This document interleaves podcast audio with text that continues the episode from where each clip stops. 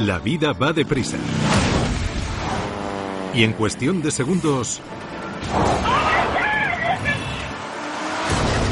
Puede ocurrir un desastre. Cuando las decisiones que tomas marcan la diferencia entre la vida y la muerte, ¿qué harías? Ponte a prueba a ver si tienes lo que hay que tener para mantenerte con vida. ¿Qué harías? Acierta o muere. Rápidos mortales. En todo el mundo, el deshielo primaveral provoca que las aguas de los ríos estén embravecidas, por lo que es el momento ideal para practicar descenso en kayak.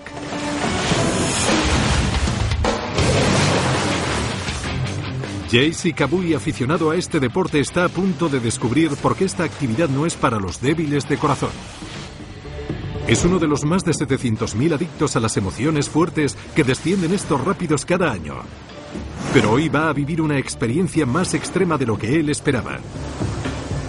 Se producen cientos de ahogamientos y de accidentes graves al año, y Jaycee podría convertirse hoy en una de esas víctimas. Acaba de superar una serie de descensos muy arriesgados y está confiado. Pero ahora está a punto de enfrentarse cara a cara al enemigo más letal de un piragüista. Y tú vas a acompañarle en este viaje.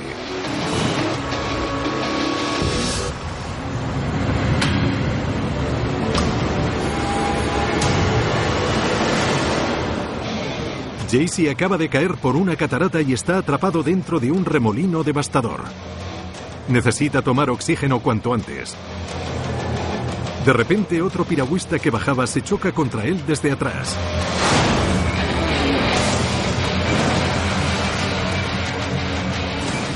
Él consigue escapar. Pero Jaycee tiene que acertar o morir. Sus amigos se dan cuenta rápidamente de que está en apuros. Le lanzan una cuerda salvavidas, pero solo depende de sí mismo para escapar de la trampa mortal que le ha tendido el río. Ahora es cuando entras tú en acción. Móntate en el kayak de Jaycee y comprueba si tus instintos te ayudarían a salir con vida de esta. ¿Qué harías? A. Luchar por mantener la cabeza fuera del agua.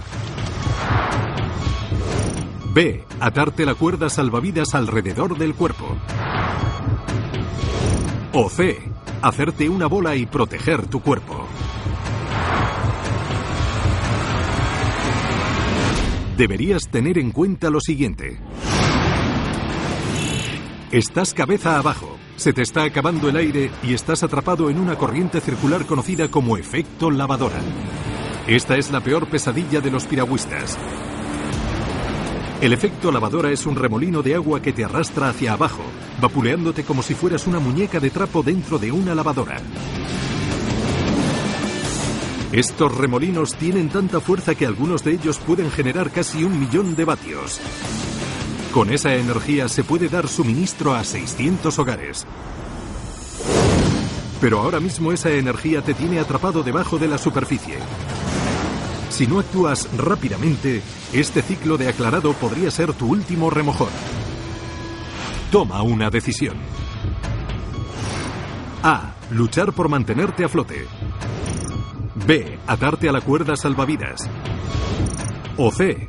Rendirte y proteger el cuerpo. Elige sabiamente. Y bien, ¿qué harías? Tus pulmones se mueren por tomar aire, así que podrías pensar en salir del kayak y luchar por mantenerte a flote. Pero si crees que eres más fuerte que este río embravecido, estás terriblemente equivocado. Cada segundo miles de litros de agua caen sobre tu cuerpo. Una masa de agua que casi equivale al volumen de un elefante adulto. Es la misma cantidad de agua que disparan 500 mangueras de bomberos a toda presión. Luchar por mantenerte en la superficie es como intentar resistir la fuerza de un huracán. Esta estrategia es la forma más rápida de aumentar tu ritmo cardíaco y agotar el valioso oxígeno que te queda en el sistema circulatorio. Intentar mantenerte a flote quema energía, lo que reduce a la mitad tu capacidad de aguantar la respiración. Un nadador aterrorizado tiene más probabilidades de ahogarse que uno que mantiene la calma. Si has elegido la opción A, luchar por mantener la cabeza fuera del agua, has elegido mal.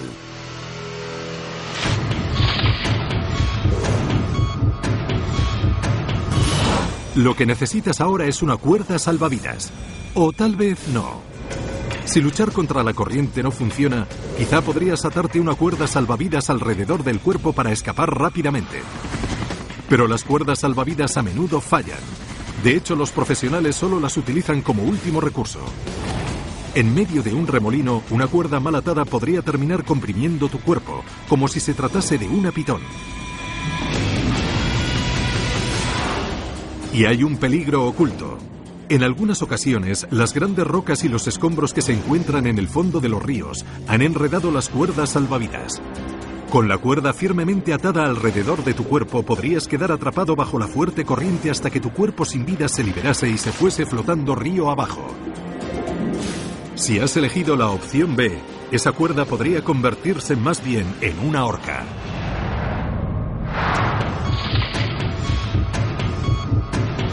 Entonces, ¿qué deberías hacer?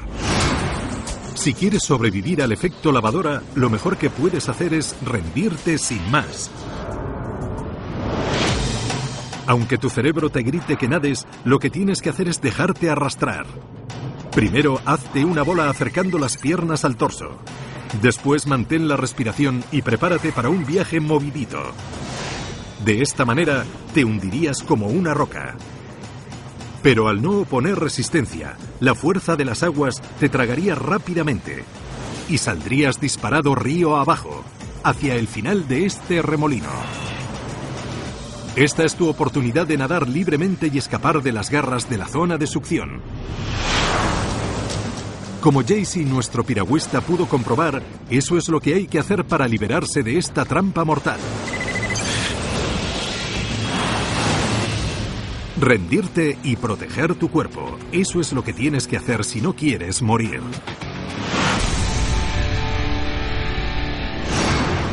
¿Has tomado la decisión correcta? No te preocupes, ahora tienes otra oportunidad. Verano de 2012. La familia Omira vuelve a casa después de pasar un relajante fin de semana acampando en los bosques de Idaho. Va toda la familia junta y el trayecto no es demasiado largo. Aunque han recorrido esta carretera cientos de veces, este viaje se les quedará grabado a fuego en la memoria durante el resto de sus vidas. Dios mío, viene desde el otro lado de la carretera, viene hacia nosotros. Carretera Interestatal 84, Montaña Hope, Idaho. Después de pasar un fin de semana de acampada con su mujer Diana y sus dos hijos pequeños, Michael O'Mira está a punto de concluir su viaje en coche. Pero lo que no podía haber previsto era encontrarse con un enorme muro de llamas que se aproxima hacia su vehículo. Espera un momento, quiero hacer otra foto. Al principio los O'Mira no se sienten amenazados, pero ese lejano espectáculo empieza a acercarse. Mirad lo cerca que está ya. La temperatura aumenta cuando las llamas empiezan a pisarles los talones. Madre mía, qué calor hace. Michael pisa a fondo el acelerador. Pero para él y su familia, seguir avanzando ya no es una opción viable. Michael piensa en dar la vuelta. Tiene que haber una salida, Dios mío, ya está aquí. Pero ya es demasiado tarde. El fuego les ha rodeado. Dios mío, está aquí. Ponte al volante del coche de Michael. La vida de tu familia está en tus manos. ¿Puedes escapar de este ardiente infierno? Dios mío, está aquí. Agarraos bien, niños. ¿Qué harías? A. Parar en la cuneta y encender el aire acondicionado. B. Conducir a través de las llamas hasta una zona por la que ya haya pasado el fuego. O C. Salirte de la carretera y huir del fuego que se acerca.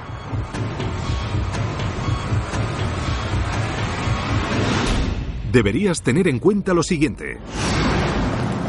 Estás en una carretera interestatal atrapado por un muro de fuego de 8 kilómetros y solo tienes unos segundos para tomar una decisión de la que depende el destino de tu familia.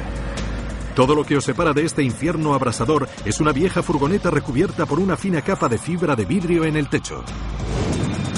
La autovía con sus 7 metros de anchura actúa como un cortafuegos natural. Y al no haber vegetación que alimente el fuego en el asfalto, podrías pensar que estás a salvo. Madre mía, qué calor. Hace mucho calor, es increíble. Pero no son solo las llamas las que pueden matarte. El calor también es mortal. Las llamas arden a más de 300 grados, alimentadas por la hierba seca. Es una temperatura suficiente como para derretir el metal. Dios mío, hace mucho calor. Es increíble. Y también hay que tener en cuenta el humo. La inhalación de esta nube de humo tóxico provoca entre el 50 y el 80% de las muertes que se producen en los incendios. Dios mío, mirad qué cerca estamos. Las llamas te están acorralando y cada vez hace más calor. Toma una decisión. A. Parar y encender el aire acondicionado. B. Conducir a través de las llamas. O C. Salirte de la carretera.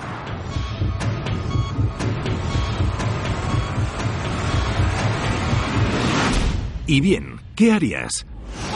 Dios mío, estamos atrapados.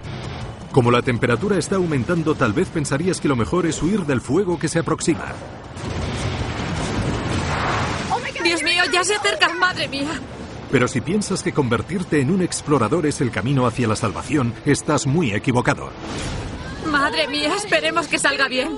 ¿A dónde vamos? No lo sé, pero estad tranquilos. Madre mía, es arriesgado. En un terreno desnivelado y cubierto de grava suelta, hasta a los todoterreno les cuesta circular a gran velocidad. Con este viento y las brasas que arrastra el fuego puede extenderse a mayor velocidad de la que alcanza tu furgoneta yendo campo a través. Y eso sin tener en cuenta la posibilidad de que te quedes atrapado. Dios mío, no podemos seguir. Si eliges la opción C, ir por un camino poco transitado, habrás tomado el camino a la perdición.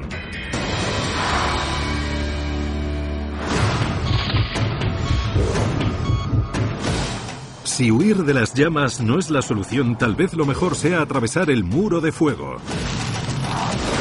Al fin y al cabo el campo que has dejado atrás ya está quemado. Pero en los incendios de hierbas y matorrales como este, el suelo puede seguir estando muy caliente mucho después de que las llamas hayan pasado. De hecho, un incendio de esta magnitud puede dejar la superficie del suelo a una temperatura de 100 grados, el punto de ebullición del agua. Sería como conducir sobre una enorme plancha de cocina. Si has elegido la B, estarías saltando de las brasas para caer en la sartén.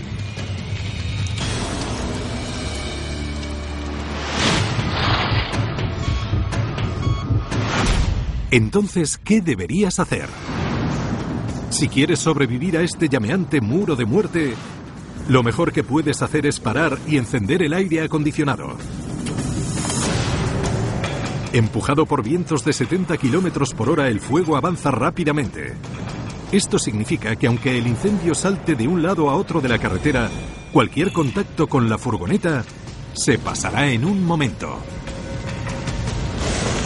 Aunque el calor radiante puede dar la sensación de que estás dentro de un horno de convección, encender el aire acondicionado ayudará a mantener más baja la temperatura y a los pasajeros a salvo. Para evitar respirar el humo tóxico del exterior, asegúrate de ajustar el aire acondicionado para que haga recircular el aire del interior y espera a que pase el incendio. ¡Lo hemos conseguido, sí! Los Omira tuvieron la suerte de sobrevivir a este infierno. Al final se consumieron unas 250 hectáreas en este monstruoso incendio. ¡Qué suerte que nos hemos salvado! Pero los coches que estaban en la carretera no sufrieron casi ningún daño. Parar y esperar. Eso es lo que hay que hacer para no convertirse en humo.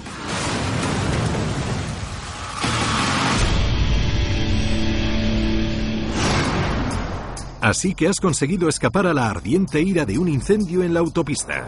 Tal vez haya llegado la hora de separarse del asfalto y subir a los cielos.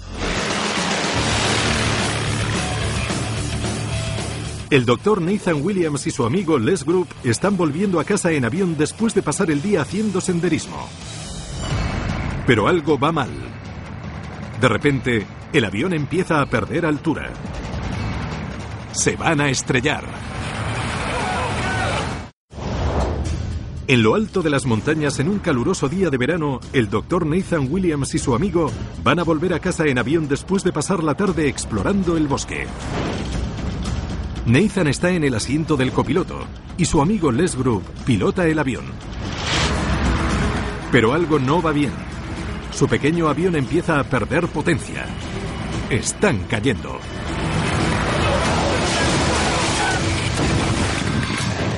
se han encontrado con un asesino invisible conocido como alta altitud de densidad, una condición atmosférica en la que la altitud y las altas temperaturas provocan que el aire sea muy poco denso. En este entorno extremo las alas no pueden mantener la trayectoria. Al motor le falta el oxígeno y la hélice no puede generar el empuje suficiente como para mantener el avión en el aire.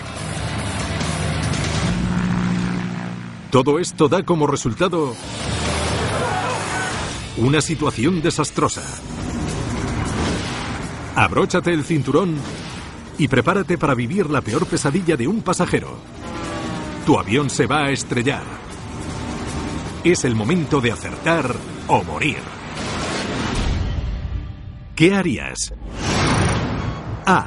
Pasarte al asiento trasero y prepararte para lo peor. B. Abrir la puerta y protegerte la cabeza. O C. Poner la cabeza entre las piernas.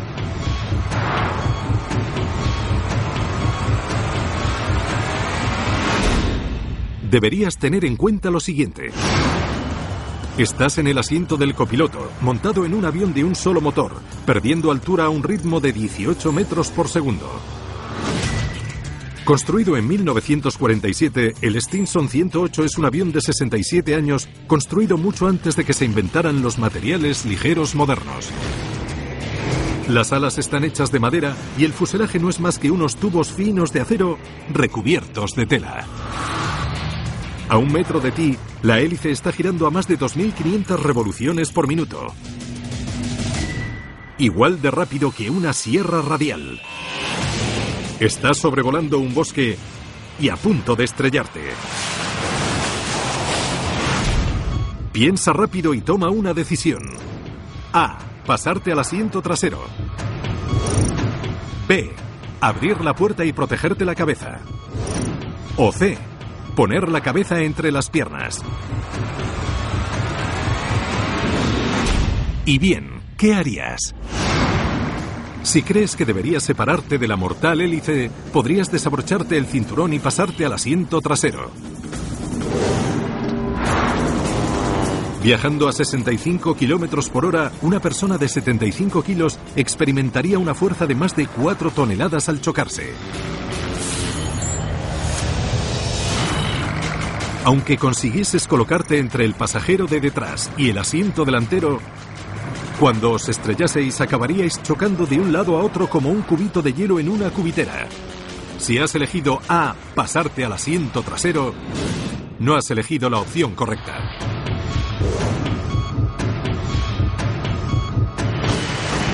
Si de repente te acuerdas de los panfletos que hay en los aviones comerciales, podrías pensar en poner la cabeza entre tus piernas y así prepararte para el impacto. El problema es que el Stinson 108 no es un avión comercial. Y tú estás en la cabina de mando, justo detrás de los mandos del copiloto. Si los presionas, estarías forzando al avión a caer en picado. Y detrás de los mandos está el panel de instrumentos, antiguos indicadores hechos de metal y cristal. En los coches modernos, la zona de deformación reduce la energía que les llega a los pasajeros en un accidente. Pero los aviones no tienen zona de deformación. Si pones la cabeza cerca de las consolas, acabarás con la cara llena de fragmentos de metal y cristal afilados. Si has elegido la opción C, has cometido un error mortal.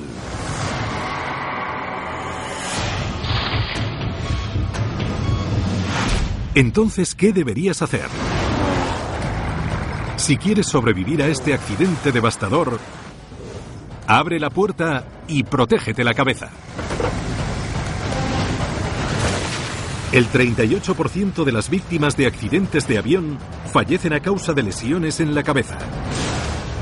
Si el impacto te da de frente, puedes acabar con algunos huesos rotos, pero los brazos te ayudarán a absorber la energía que de otro modo habría afectado directamente a tu cráneo. ¿Y para qué sirve abrir la puerta? Aunque suene extraño, abrir la puerta antes del impacto puede salvarte la vida. Como consecuencia del impacto, la estructura metálica se dobla y se parte, y esto puede afectar a la puerta atrancándola. Y si el avión saliese ardiendo, estarías atrapado en su interior. En los accidentes de coche pasa lo mismo. Y por eso los bomberos a veces tienen que cortar las puertas para sacar a los pasajeros de los coches accidentados. Por increíble que parezca, Nathan y los otros dos pasajeros no sufrieron heridas graves. El único que no pudo protegerse la cabeza fue el piloto Les. Sus manos estaban sobre los mandos, donde tenían que estar. Aunque se rompió la mandíbula, Les tuvo suerte y salió de este accidente con vida abrir la puerta y taparte la cabeza. Ese es el secreto para sobrevivir a un aterrizaje mortal como este.